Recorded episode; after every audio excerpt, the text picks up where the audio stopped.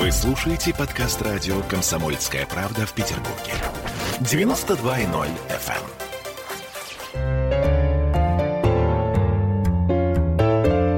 эм. Книжная полка.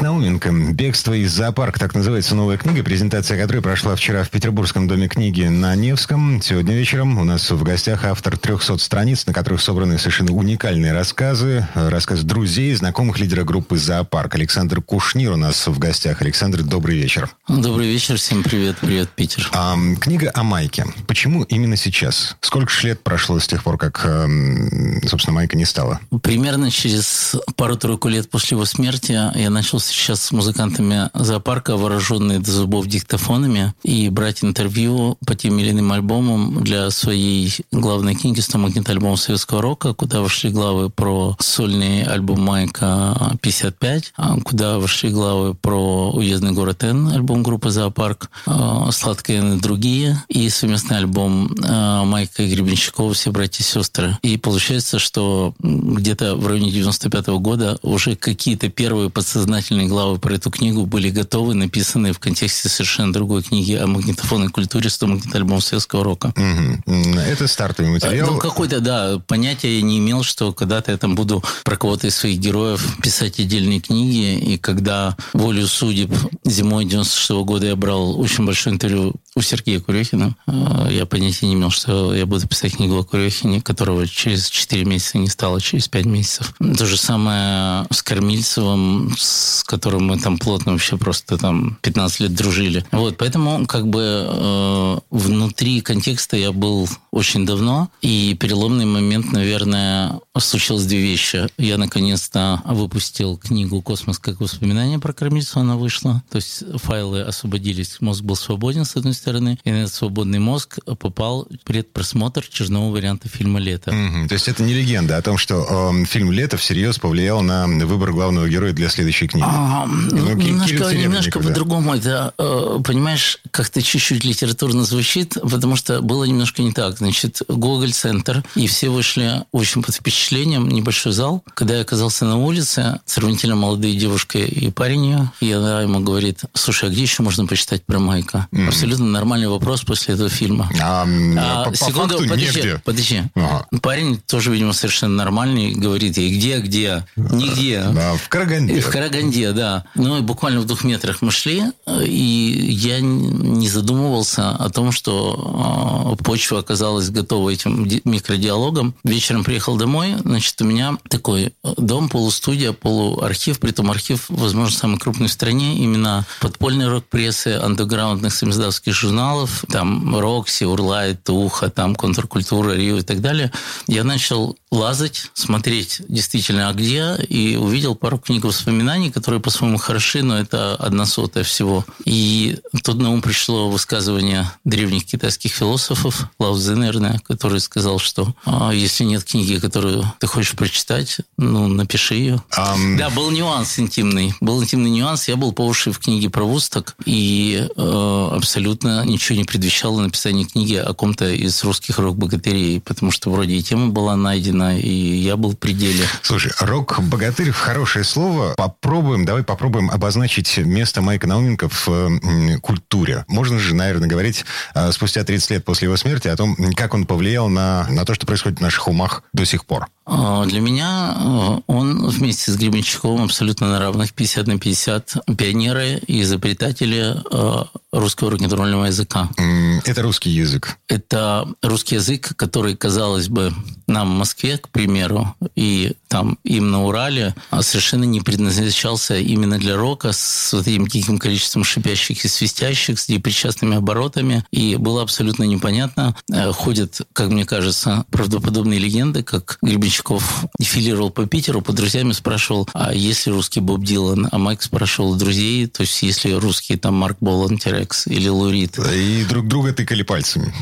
А, они схлестнулись, как только Борис вернулся со сборов после окончания Ленинградского госуниверситета имени Жданова, и просто друг от друга не отходили. И, в частности, ну, это не такой средний известный факт. Песни «Если ты хочешь» они написали вместе. И буквально прошел меньше года, и альбом «Все братья и сестры» они писали вместе. Это было начало всех начал. То есть э, прямо на глазах рождался какой-то новый язык. То есть ты хочешь сказать, что русский рок, по большому счету, начался вот там, на берегу, около инженерного замка? Совершенно верно. И я про это несколько книг написал. Ну и сейчас с удовольствием подтвержу, что это я. Это, да. Ну, для тех, кто не в курсе, все братья и сестры были написаны на, вот как раз на берегу, на бытовой магнитофон, э, в две гитары, в два голоса. Так. А между гитарами в поле, э, покрытым одуванчиками, стояла табуретка, и микрофон был двойной. Два вокала можно было петь, и аппаратчик Марат отгонял любопытствующих людей, собак, и посылал сигналы в небо, чтобы не пошел дождь. Вот это вот, вот так начиналась русская магнитофонная культура, и Майк стоял у ее истоков. Угу. Отцы-основатели. Майк, Борис Гребенщиков. Почему Бориса Гребенщикова носит на руках до сих пор? Майк, э, ну вот, как бы... Потому что Майк был лентяй. Так. Майк был лентяй, Майк был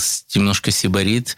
А, то есть он был бодр и свеж. Какой-то такой кайфовый период можно зафиксировать с какой-то пугающей точностью с весны 75 года, потому что название книги «Бегство из зоопарка» один из смыслов, тут не все так просто. Это название первой песни, написанной Майком на русском языке, подарок себе на 20-летие, очень легко восстановить, когда это было. 18 апреля 1975 года. До этого он пробовал на английском писать, uh-huh. только на английском. Э, Майк был в тонусе ориентировочно тогда, когда рок запрещали, душили, и когда к нему в квартиру коммунальную, в комнату на Боровой заходил какой-нибудь человек, лицо которого не, ну, вообще было плоское, глаза стеклянные, который говорил, Михаил Васильевич, мы слышали, вы завтра собираетесь с группой в Москву, не надо ехать. И тем не менее, э, Майк вот, ехал но, в Москву, да? Да, да, да, да. То есть, и, а потом появились новые тенденции. Там трио бэк-вокалисток, лауреатство на ленинградских рок-фестивалях, там в зале на улице Рубинштейн 13. Есть одна история, как редактор одной из первых молодежных передач в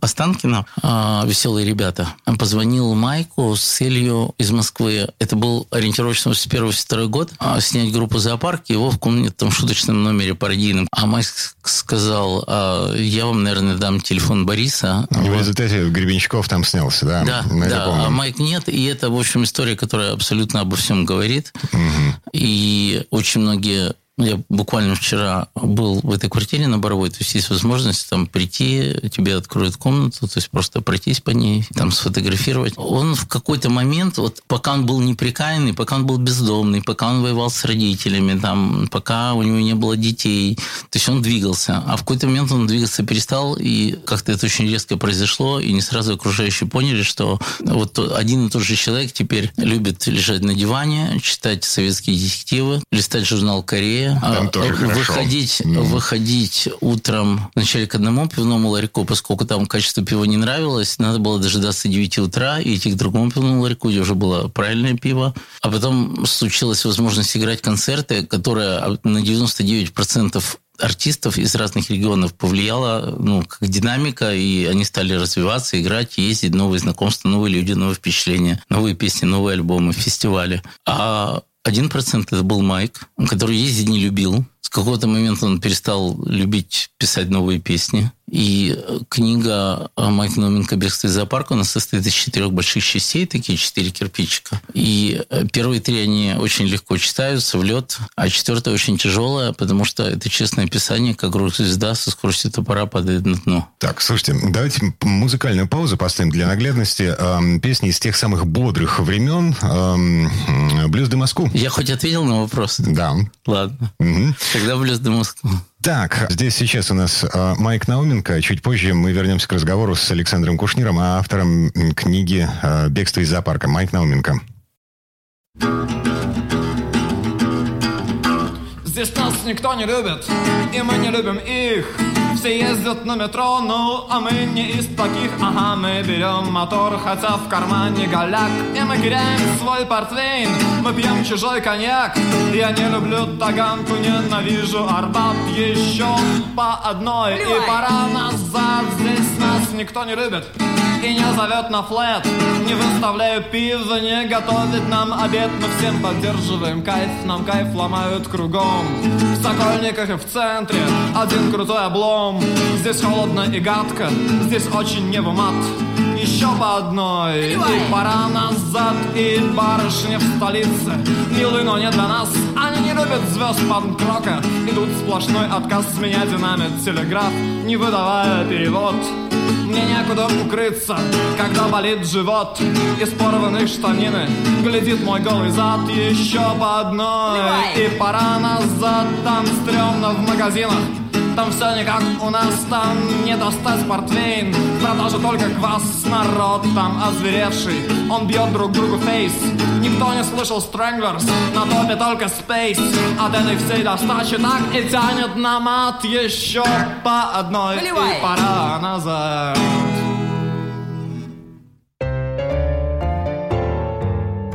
Книжная полка.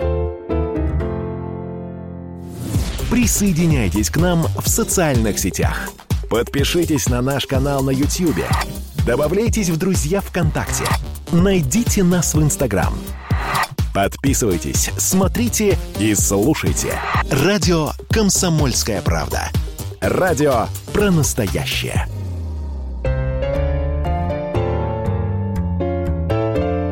Книжная полка.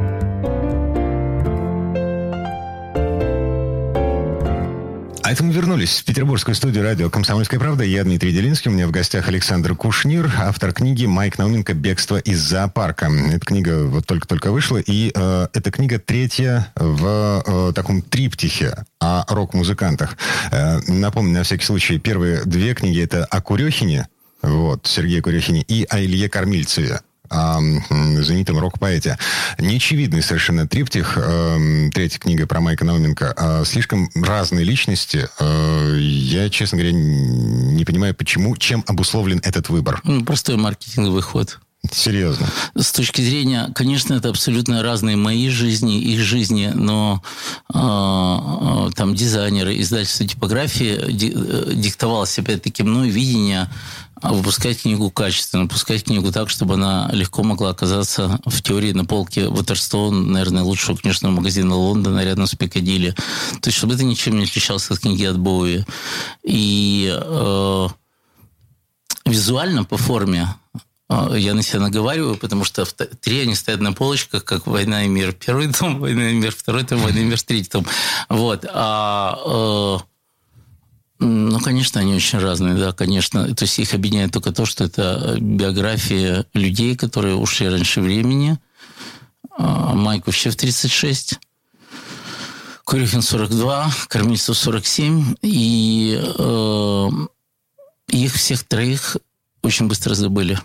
Мгм. В отличие от Цоя, допустим, э, Совершенно необъяснимый для меня феномен. есть, кстати, ну, есть еще имена. Есть Башлачев, есть Янка Дягилева. А, Дело в том, что дело в том, что а, вот я свидетель того, как э, значит, книга про Майка Науменко, мы, я дико извиняюсь, забыли упомянуть, она вышла силами издательства «Выргород». Это небольшое издательство, которое было раньше лейблом и выпускало в основном альбомы гражданской обороны, тоже Янки, а, артистов, с которыми Летов работал в рамках э, студии Group Records. И потом потихонечку они стали выпускать книги, не только пластинки. И первые из книг это были книги вашего земляка Льва Наумова, как раз про Баштучева. То есть такие глобальные исследования. И я смотрю, что просто, ну, я владею информацией. Буквально вчера-позавчера а, в московских магазинах появилось переиздание «Вечного поста». Альбом «Вечный пост» – это последний э, альбом, записанный Барсучевым, но на виниле в качестве двойного альбома, гениально оформленный. То есть там вот сейчас есть все. Это не более чем пример. И со следующей недели а, «Ангидония» продана и «Домой» все три альбома Янки появятся. Это разные лейблы. То есть э, там Барсачев – это лейбл отделения «Выход». Все три альбома Янки – это вот вышеупомянутый «Выргород». То есть какая-то волна интереса Сейчас я наблюдаю воочию, я знаю людей, кто-то пишет очередную книгу про Башлачева исследование, кто-то про Янку Дягилеву. А Майк оказался на обочине, то есть такой герой Стругацких. Вот во всех смыслах. И поэтому я всегда говорю низкий поклон Кириллу за фильм. Да, да, за этот фильм. Вот. И э, может быть, все три книги э, про кормильцу Курехина и Майка напоминают мое такое истовое желание, может, немножко детское, чисто просветительское, э, напомнить потенциальному идеальному читателю э, про тех персон, про которых он подзабыл в суете мирской, и параллельно рассказать тем, кто в силу там возраста или чего-то о них не знал. И я взял на себя функцию такой, таких, как сказать, телевизионных Юпитеров, прожекторов, то есть вот так резко освещать тех, которые, мне кажется, наиболее несправедливо позабыты в том или ином контексте. Александр, 200 интервью эм, в процессе подготовки к этой книге. Я ничего не путаю. 200 интервью. Бывает больше, по Курехину было больше. Ага. Так. И спасибо за этот вопрос. Ну, я искренне уверен, я знаю, так никто в стране не работает. Я имею в виду в рок-культуре, в субкультуре. Ага. То есть а... это нормальный западный подход добросовестного рок-журналиста. Эм, что-то э, такое, что стало для вас лично откровением, э, вы нашли в этих интервью? Ну, процентов 90 книги. О как? Ну, конечно, это простой философский переход количества в качество. И э, ну, да, давайте мы скажем, что э, я на такое время вечернее за окном, я вас не перебивал так честно в начале. Э, книжка не вышла, она появилась летом, и тираж закончился. То есть э, презентация в Питере была с опозданием. Это не э, позднее средневековье за окном и не вирус. Это там как бы я приболел, должна была в ноябре быть, а в остальных городах она прошла уже в Москве.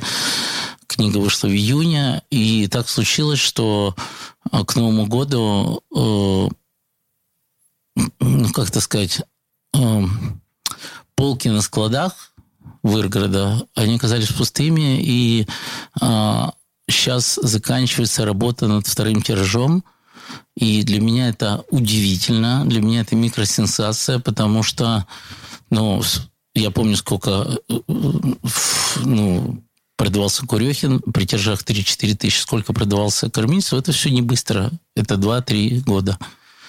Э, книга, книгу про Майка раскупили за несколько месяцев. Объяснить не могу, потому что вроде бы тяжелые времена, все считают каждую копеечку.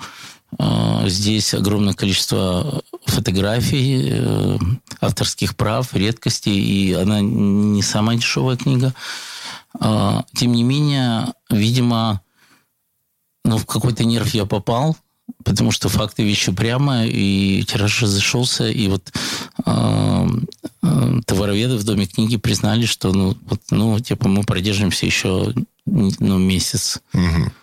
Слушайте, к слову о нерве. А, ну, мы помним, в фильме Кирилла Серебренникова, э, который ну, так достаточно громко пригремел, несмотря на весь хейт, э, который вылился на него, э, там есть несколько сюжетных линий. Одна из этих сюжетных линий – отношения между женой Майка Натальей и, собственно, Виктором Цоем я читал дневники Наташи. Э, это не фейк. Это э, реальная история, которая случилась в жизни Майка, и, и, и в общем, там все вертелось. Там ну, все, можно все же по-разному к платоническим романам относиться. Они бывают легкие, они бывают декоративные, они бывают очень тяжелые. Вот. Ну, наверное, э, ну, я не скажу новость, что Кирилл талантливый человек, и он нашел то, вокруг чего он построил шикарное кино. Ну, вот для него такая точка отсчета была, там для меня другая точка отсчета была. Mm-hmm. Например, например, по-наглому, то есть, а ну, поспорим с кустурицей. Например, обшарпанные трехэтажное здание Дома юного техника на Охте, где под видом э, кружка звукозаписи ваш гениальный земляк Андрей Владимирович Трепила, который изучает вопросы бессмертия в египетских пирамидах, э, начал писать того же Цоя и альбом 45, и того же Майка, альбом «Уездный город», наверное, примерно в одно и то же время, и как дальше э, его герои, куда они полетели, что из этого вышло. Был третий герой, который «Радио Африку» записывал, «Табу». Uh-huh. Вот. Интересно же, но насколько это широкой публике интересно, мне сказать сложно. Еще один логичный вопрос, вытекающий из всего этого. А сладкая Н это вообще кто? А, собирательный Говорят, образ, да. Не, не Наталья, вот нифига. А, нет, это абсолютно собирательный образ, и в книге подробно про это написано, поэтому все секреты для вас на пахнущих свежей типографской красной страницах.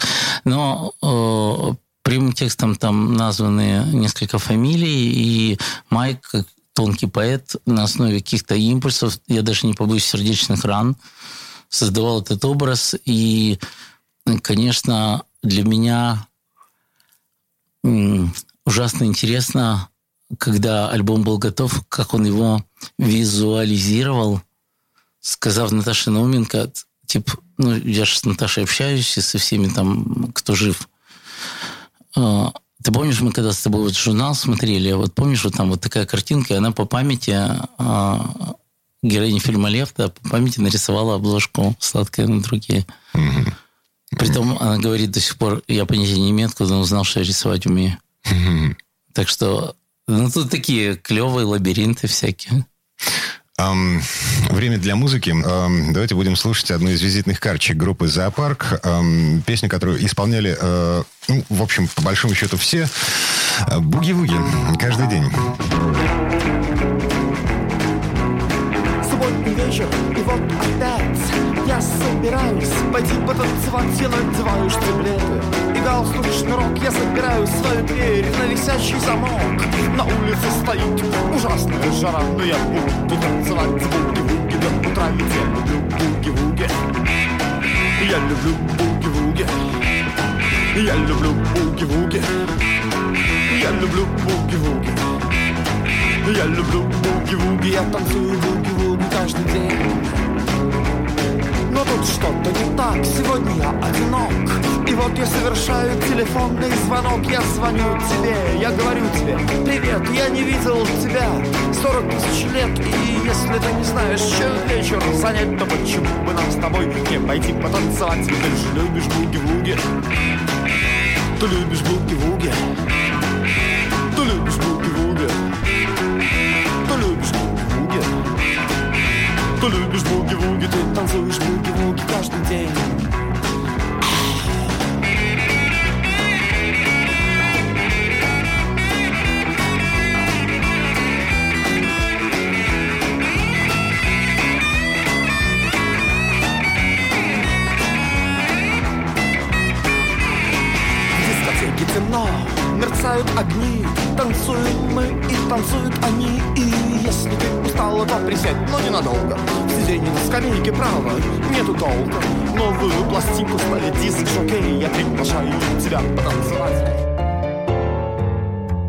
Книжная полка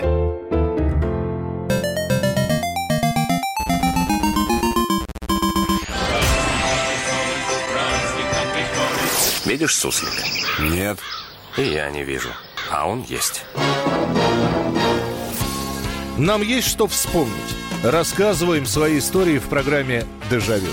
Я, Михаил Антонов, жду вас каждые выходные в 11 часов вечера по Москве. I'll be back.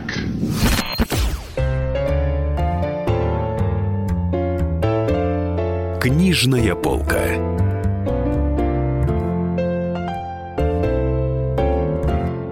вернулись в петербургскую студию радио «Комсомольская правда». Я Дмитрий Денинский, у меня в гостях Александр Кушнир. Говорим о книге Майк Науменко «Бегство из зоопарка».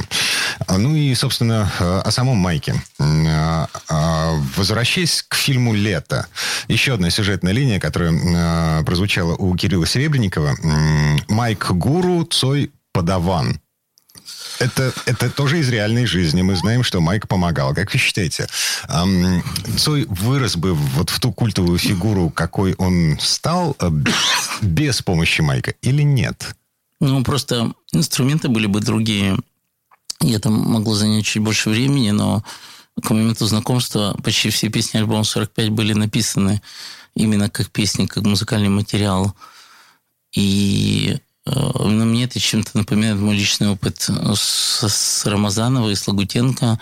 Но в другом случае был бы другой продюсер, но все равно они бы очень быстро рванули, потому что ну, близко героя номер два в тот момент не было. То есть, может быть, это с точки зрения кого-то некорректно, но такой силы песни и такой силы подборка, драматургия, духовное послание, месседж, что, э, ну, мне сложно сказать, а, а был бы был бы не Гребенщиков, кто был бы другой, возможно, возможно, это был бы там их общий друг, москвич Александр Лепницкий, это я фантазирую, угу. возможно, ну, который не чужд был просветительству, а, возможно, а, это ну, в тот же момент как раз только-только зародился Рубинштейн 13 клуб и уже в первое время там 30-40 групп было. То есть ты мог прийти самоходом туда?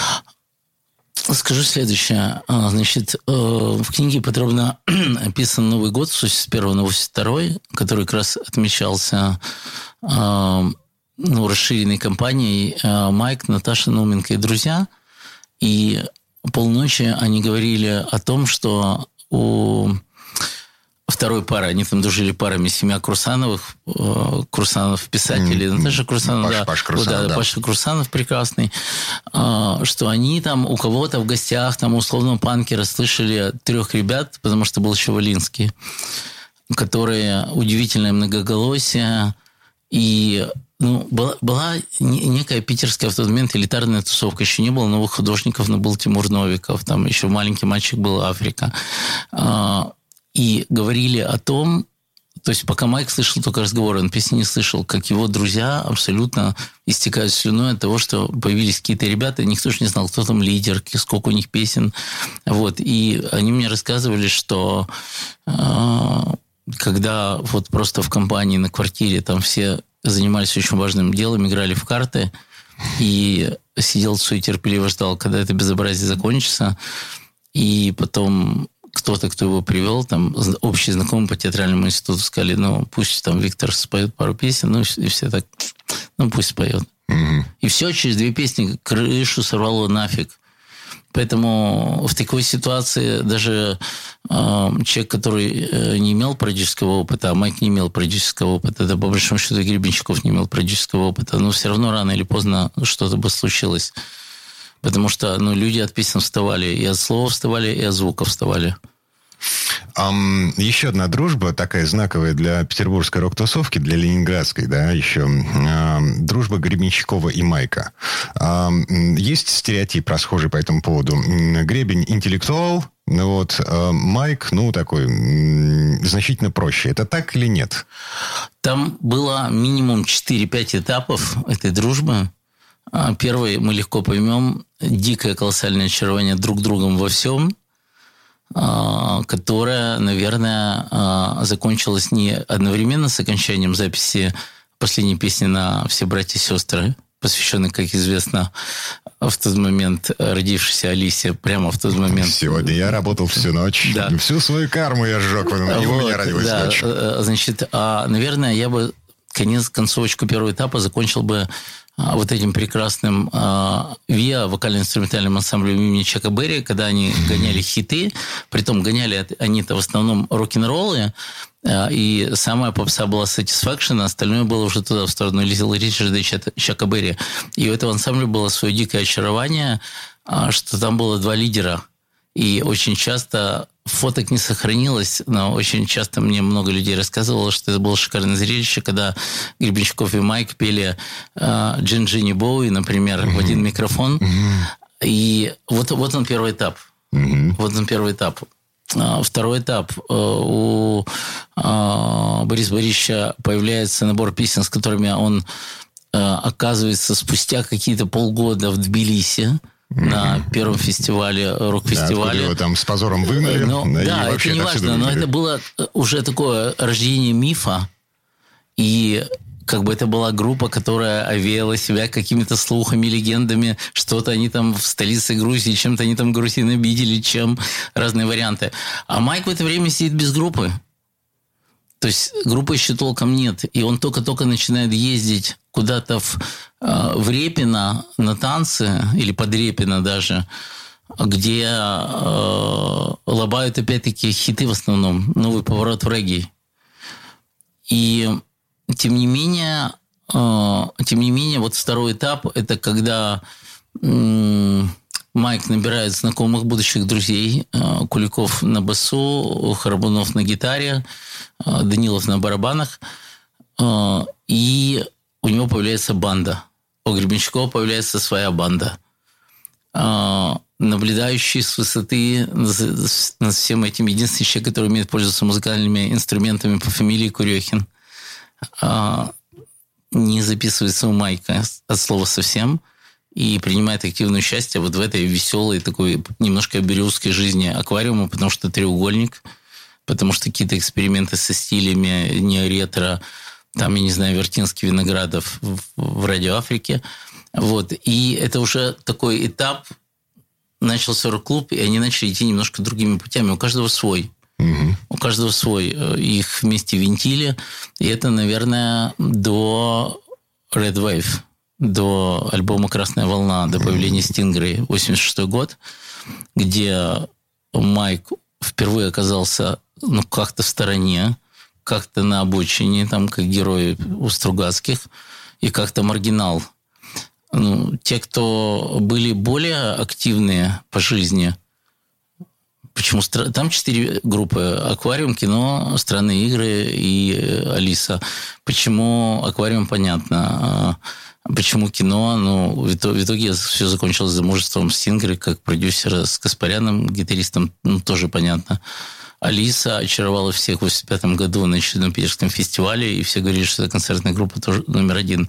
Мое искреннее ощущение, что если бы на месте странных игр на четвертой стороне был зоопарк, у которого существовало много треков студийно записанных прекрасных, э, жизнь Майка пошла бы по-другому. Но кто-то более ленивый оказался, кто-то менее ленивый, кто-то более к моде а, притягательный, кто-то менее. Ну, и Майк потихонечку начал так закрывать глазки на то, что происходит вокруг.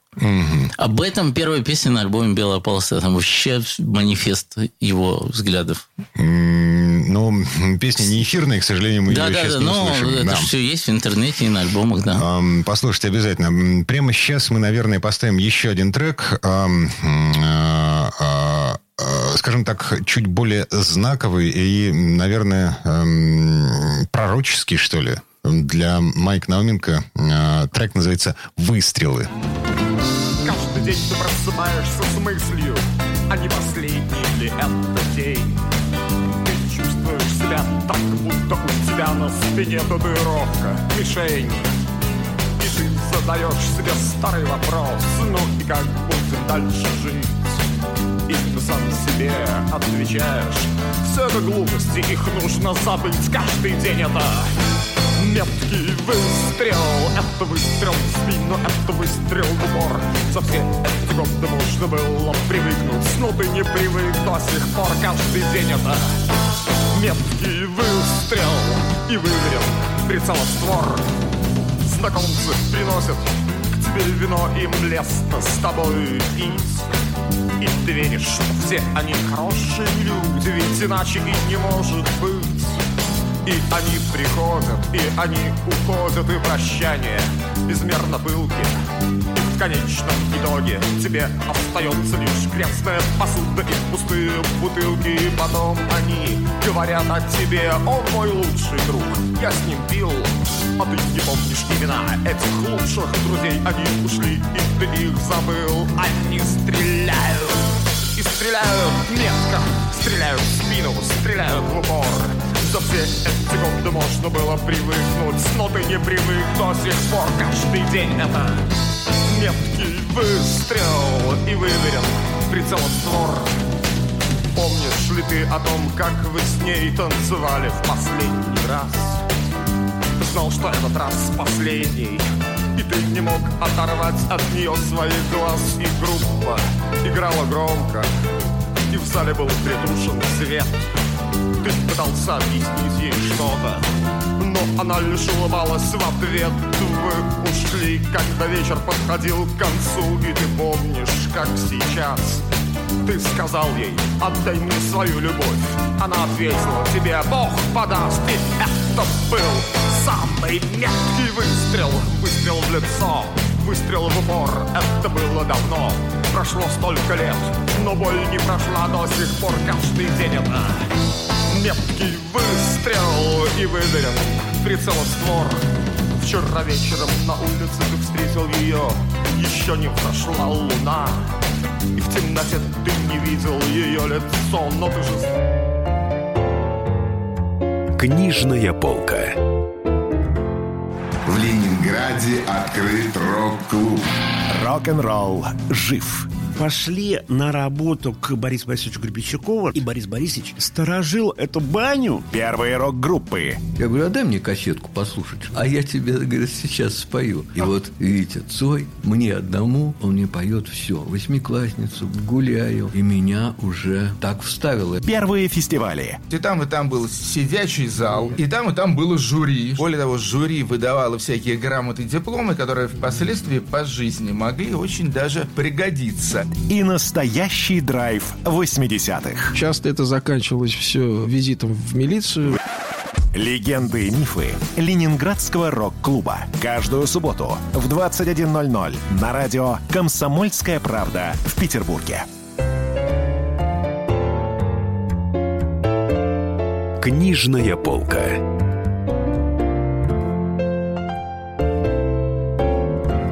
А мы вернулись в петербургскую студию радио «Комсомольская правда». Я Дмитрий Делинский. У меня в гостях Александр Кушнир, автор книги Майк Науменко «Бегство из зоопарка». А, собственно, пока мы слушали музыку и шла реклама, а, у нас здесь на столе появилась коробка с пленкой. На катушке написано а, «Это Фрэнк Заппа», альбом Фрэнка Заппы. И, соответственно, рисунок, а, портрет Фрэнка Заппы. Это Майк Науменко рисовал. Да, то есть это одна из катушек довольно большой коллекции магнитофонных альбомов Майка Науменко, а, которые он а, переписывал. В основном он тут был педант не с катушек на катушке, а прямо с винила. То есть это первая копия. С фирменного винила. И с огромной любовью он их оформлял, поскольку его сестра Таня, старшая сестра, была архитектор, еще с детства привила ему любовь ну, к прекрасному, к визуальному ряду. В книге подробно написано, что, как и когда Майк рисовал и почему. То есть а, человека интересовал стиль и униформа, человека интересовала Формула-1 и самолет работы. Близкие родственники сожалеют, что он не пошел по этому пути дальше. Мы вышли на очень классную тему, что истоки Майка, они не в творчестве Вертинского, Акуджавы, Клячкина, а, Виноградова, о чем в разных интервью говорил Гребенщиков, они наглухо вот в этой американской английской рок-культуре, фолк-культуре. А, он закончил английскую спецшколу, и в какой-то момент параллельно а, записям альбомов и первым подпольным концертом он всерьез увлекся увлекся переводами.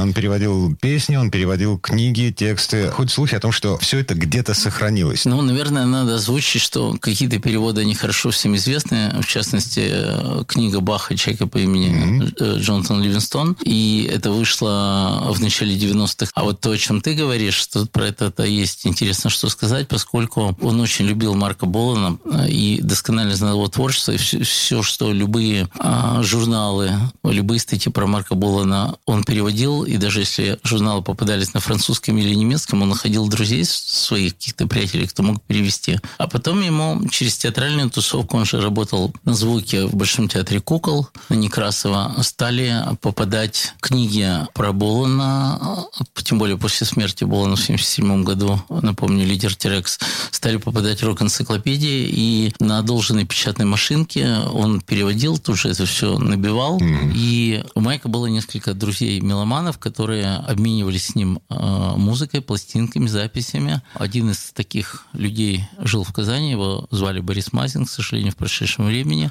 Разъезжая по городам страны, по миллионниках, там в рамках своего фестиваля молодой группы Индюшата, с ним познакомился. А мы сделали большое многочасовое интервью, и уже в тот момент он очень тяжело болел, и сказал, классно, что ты пишешь эту книгу. И говорит, у меня очень много есть а, от Майка его винил. Какие-то, возможно, остались его альбомы. То есть Майк немножко брезгливо подарил ему кассету с Вудстоком. Сказал, говно страшное, но ты послушай.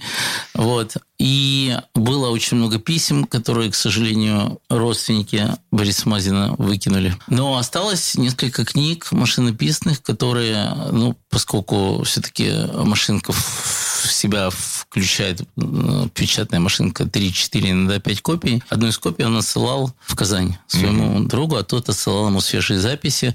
И почему еще такая вдруг любовь именно к этому человеку? И почему Казань? Потому что Тасма, казанский завод, где делалась пленка. А пленка дефицит была, и ну, они производили такие товароденежные отношения.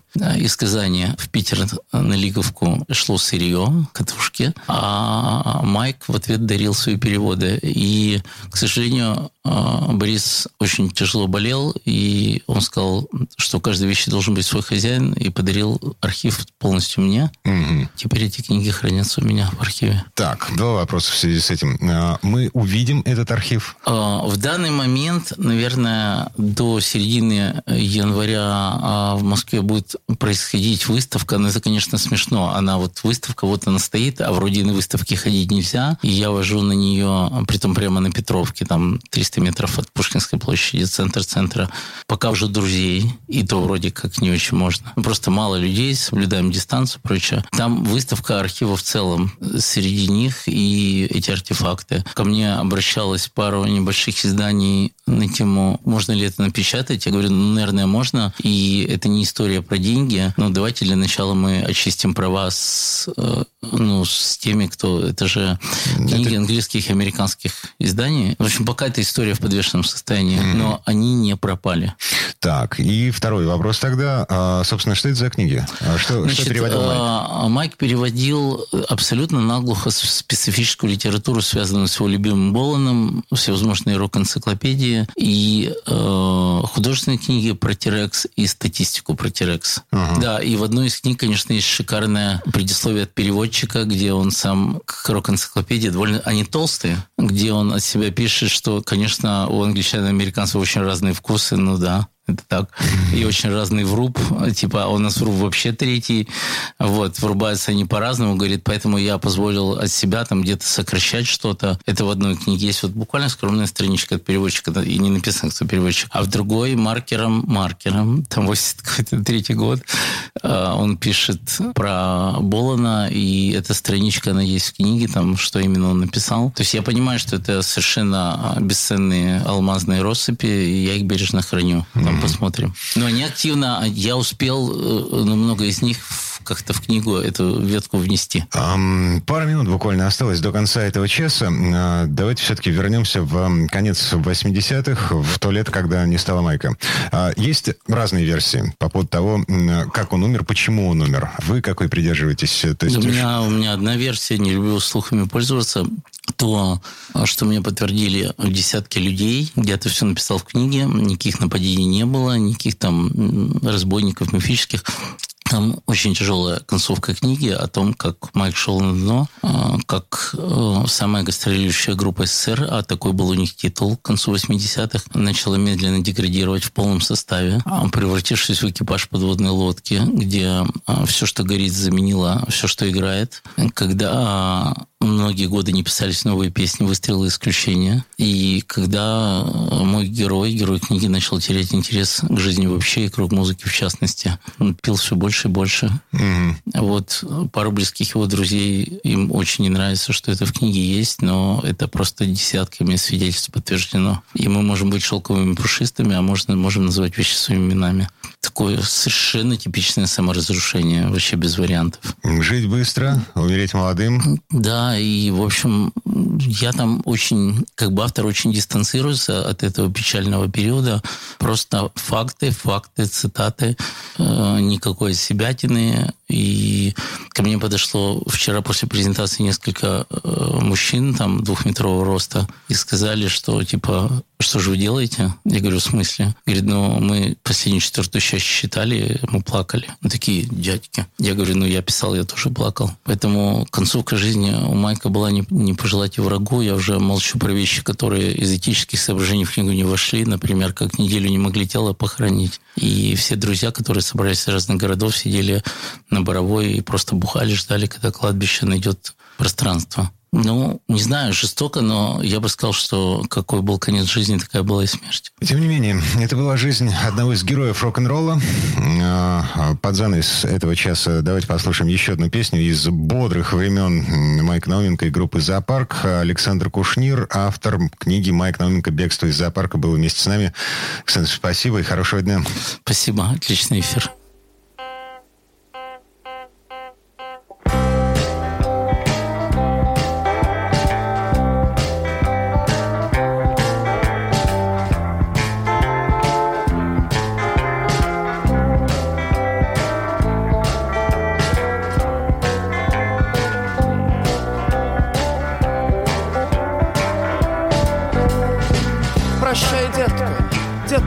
Прощай И на прощание я налью тебе чай И позвоню по телефону. Закажу тебя в то И провожу тебя до двери.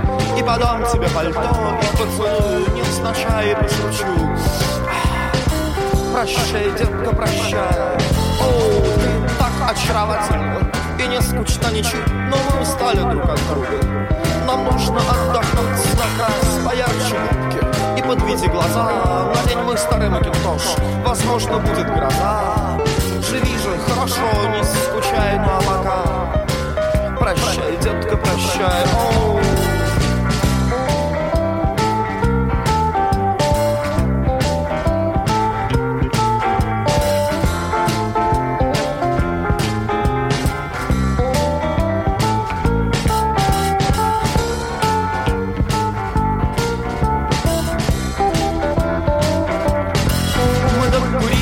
Сигарету и допили все вино И поняли, что наше время кончилось давно Но нам же было так чудесно, нам было хорошо. Кто знает, может быть нам захочется еще Так вот мой номер телефона. Звони, не забывай, ну а пока. Прощай, детка, прощай, я спел тебе все песни, которые я знал. И вот пою последнюю про то, что кончен бал Что одному быть плохо, вдвоем Но я разбит и слаб, и я мечтаю об одном. О чем? Попробуй угадай, о, ты права, что ты сказала мне. Прощай, детка, прощай. Книжная полка.